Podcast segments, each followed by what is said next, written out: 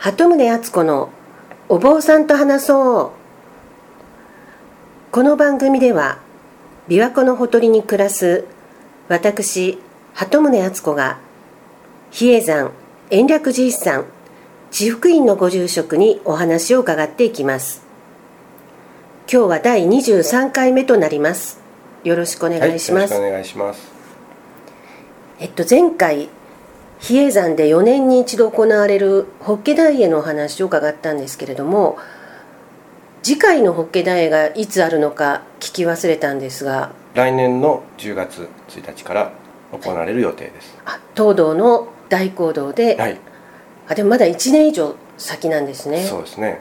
法華大会に先立ってはい。法華大会というのは正式に名称言うとですねえ工学流儀っていうんですね。法華大会工学流儀と言います工学というのは？広く学ぶということで、あはい。工学流儀と言いますけども流儀というのが、まあ、試験になりますね、あ試験っていう意味なんはいです、か？儀を立てると書くんですけれどもはい。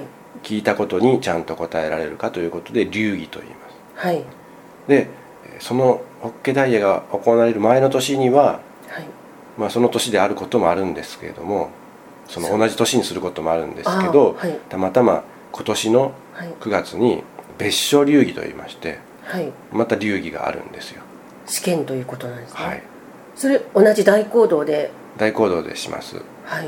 ホッケダイヤの主役というのははい。伊光さんという方がいるんですけれどもこれも漢字で書くとあのすでにというか依然形ってありますよねあの英語の。はい。依然形の「い」の字でこう講師をするということで「以降」という言葉が特別な言葉ですけど「以降」という言葉があります。はい以降さんが問題を出すわけですけれどもはい。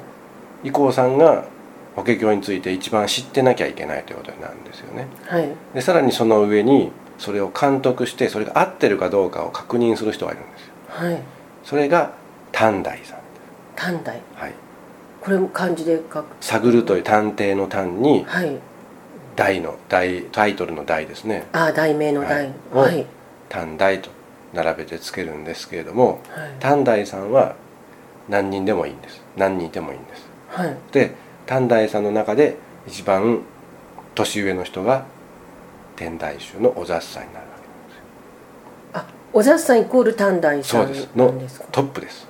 あ。主座主座というんですけどね。首の座と書いて。はい。主座短大がイコール天台雑なんです。でそれ以外に短大さんはその時によって人数は変わるんですか？というのは法華大会で以降を務めた人がはい。短大になるんです。その後。はい。え伊光さんっていうのは1名？一人しかいない。だから今度の別所流儀というのはその伊光さんも作らなければ新しい伊光さんを作らなきゃいけませんしはい。短大さんも増やさないといけない。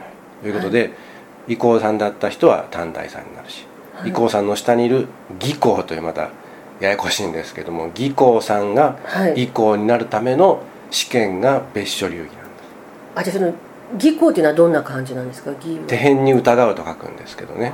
じゃあその義光さんが複数名いらっしゃって。義光義光さんも一人なんあです。一人なんですか？で義光さんの下に棒義光といって望むという字ではい。義光さんになれるかなというレベルの人が棒義光と言います、はい。で棒義光になるには突説法を終わらないといけないああえっ、と第17回でしたかね、はい。その伺った突説法で説法する方が、はい。そのそれを終えるとやっと義光でさんになる。棒さん。あ棒義光さん棒義になれる光さんが言ったら変ですけどうじゃうじゃいるんですね。あ。毎年一人棒義光さんあそうですね。突説法は毎年あるから、毎年一人ずつ増えていってでも4棒義光さん年に一度のその伊光さん義光さんを交代させるためだけに棒義光さんがいてはい。そこから一人に絞って一人ずつ階段を上がっていって短大さんまで行けたらだ4年に1回その動きがしかないんです、あそうチャンスは4年に1回なんですよね、だからそれまでに長生きしてないといけませんし長生きも条件になるんですね別所流儀のことをあの法要を、えー手伝っている一番ベテランの人たちは短大殺しと言います短大さん通に無理をさせて次の世代を上に持っていくのにで毎年はしないんですよね。で別所ですから特別ですしいつやるか。別所っていうのがえ特別の場所っていうことなんいですか？や別にあのやってくれと頼んでやるという意味なんですけれどもはい。だからその短大さん伊光さん技工さんの日程が合わないとはい。一晩かけてやりますんで、はい。できないんです。はあでそのための、えー係も特別に決められてはい。であの中期という役がありましてこれもまた若い役なんですけど私やったことあるんですけれどもえどんな感じになるんですか「権弁に主」と書いてはい「権弁に己」と書く初期の期と書くんですけども中期という役がおってですねはい。これはあの法要をずっと聞いてないとダメなんです、はい。聞いていて最後に短大さんから今言ったことを要約して言えと言われるんです。へそれまでえー7時間ぐらい待ってないと思います。もえちろんえ全部聞いてるんですあの途中で交代して食事をとったりしますのではい。その間はお一人でお唱えされている人もいますしはい。だ全てが上の人ですからえそれらの人に合わせて動かないといけないんですけどね。あじゃあその中では中期さんっていう役の方が一番若手になるわけですか？そう一番年が離れていてあポツンといるわけなんですけれどもえ。中期をした人はとりあえず長いと。待ち時間が長い。ああはい。そしていつ来るかわからないその、まあ、内容分かってませんからはいあるある時突然短大さんに「中期」と言われるんです。あそしたらどういうもう出題でどういうふうに答えてというのがあの4往復ぐらいあるんですけどもその4往復の問答文はあらかじめ自分でもらっていて、はい。出題と答え出題と答えなんですけれども、はい。その答えももっと長くなるくらい詳しくはあるんですけれども要約でダイジェストでいいですからはい「そうでした」と短大さんに伝えるわけです。あ。で短大さんはそれを聞いて合否をつけられる。えでも中期さんは答える側じゃないんですよね。中期さんは合否は関係ない。第三者です。あアナウンサーですね。ああそして答えを要約して中期さんが伝えてそれで技工さんの合否が決まる。伊光さんのああ伊光さんの。もうややこしいんですけどね。へえあでも中期さんも大変なんですね。予告なしに。そしてその4行が終わったから安心できるんじゃなくて、はい。その短大さんの答え合わせがあるんです。よで合格か不合格かというのをまたそれも繰り返さないといけないんですよくあの国会で、ね、委員会が揉めた時にマイク、うん。マイク隠せって言うじゃないですか。あれはもうマイクで宣言されたら議決されてしまうんですよ。みんなが聞いたということになるんですね、ええ。それと同じように中期が判定をちゃんと聞いて大きな声で言うと、繰り返し。ちゃんと言うと。いうのが終わらないと法要が終わらないんです。ああ。じゃあ結構中期さんも大事な、そうです。そういうね形式ばって言えばはい、あの合格に決まってるんですけれども儀式的にちゃんとこれこれの行事をしてはい。中期がいて中期にもちゃんと聞かせて中期が要約を述べて要約を述べたら短大さんの答え合わせがあってはい。短大さんの判定があったら中期はそれをちゃんと繰り返して言わなければならない。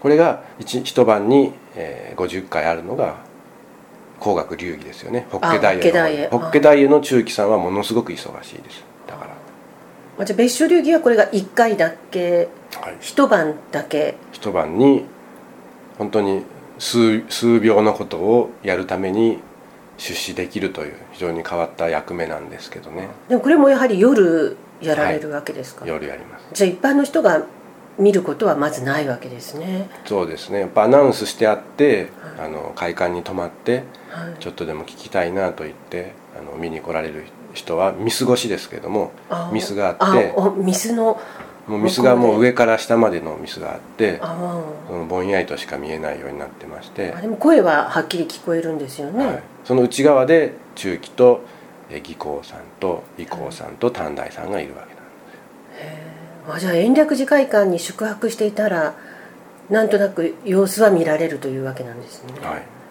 えそれが今年の9月のはい、末にありますんで。あ日にちとかはどっかに発表されるんですか、うーホーんムページとか見たら。そうですね。まあ今回は2930日土日でわたって行われますけどね。あもう今年は29 9月の2930と決まってい。るわけですね、はい、29に入ってはい。30日には終わりましたというその、まあ、お祝いがあるというんですけどもね。あじゃあま29日のはい、夜。行列があって昼間に入りますのあで昼間行列を見ることはできるんでですきますね。あそれはなんかすごい装束が昔の装束で皆さん歩かあれる。もうそう昔ではないですけどお坊さんの正式な衣装ではい。普通は一列歩く歩くところあの大量におお坊さんが動員されますからあそうその演者さんということでね。はい。あの牽制を振るうわけじゃないんですけれども、はい。まあ、応援団みたいにはい。ぞろぞろと歩いて一生に一回のことですからね。はい。されますね。かなりカラフルですよねお坊さんのはい。衣装、えでその短大殺しって言われるっていう話でしたが、はいはい。短大さんにとってもこれはすごくハードな行事なんですか？あの一番重たい衣を着て前前のめりになるような感じでその細かい字を読まなければいけないんですよね。まああ本来はそういう文章はないというのが建前なんですけれども、ええ。もちろん原稿はあるんですけれどもまず質問が2行最初は2行だ2行から始まっていくんですけれども、え答える方はその2行を答えてからまた自分の答えを言います。問題を繰り返すわけですね。えはい。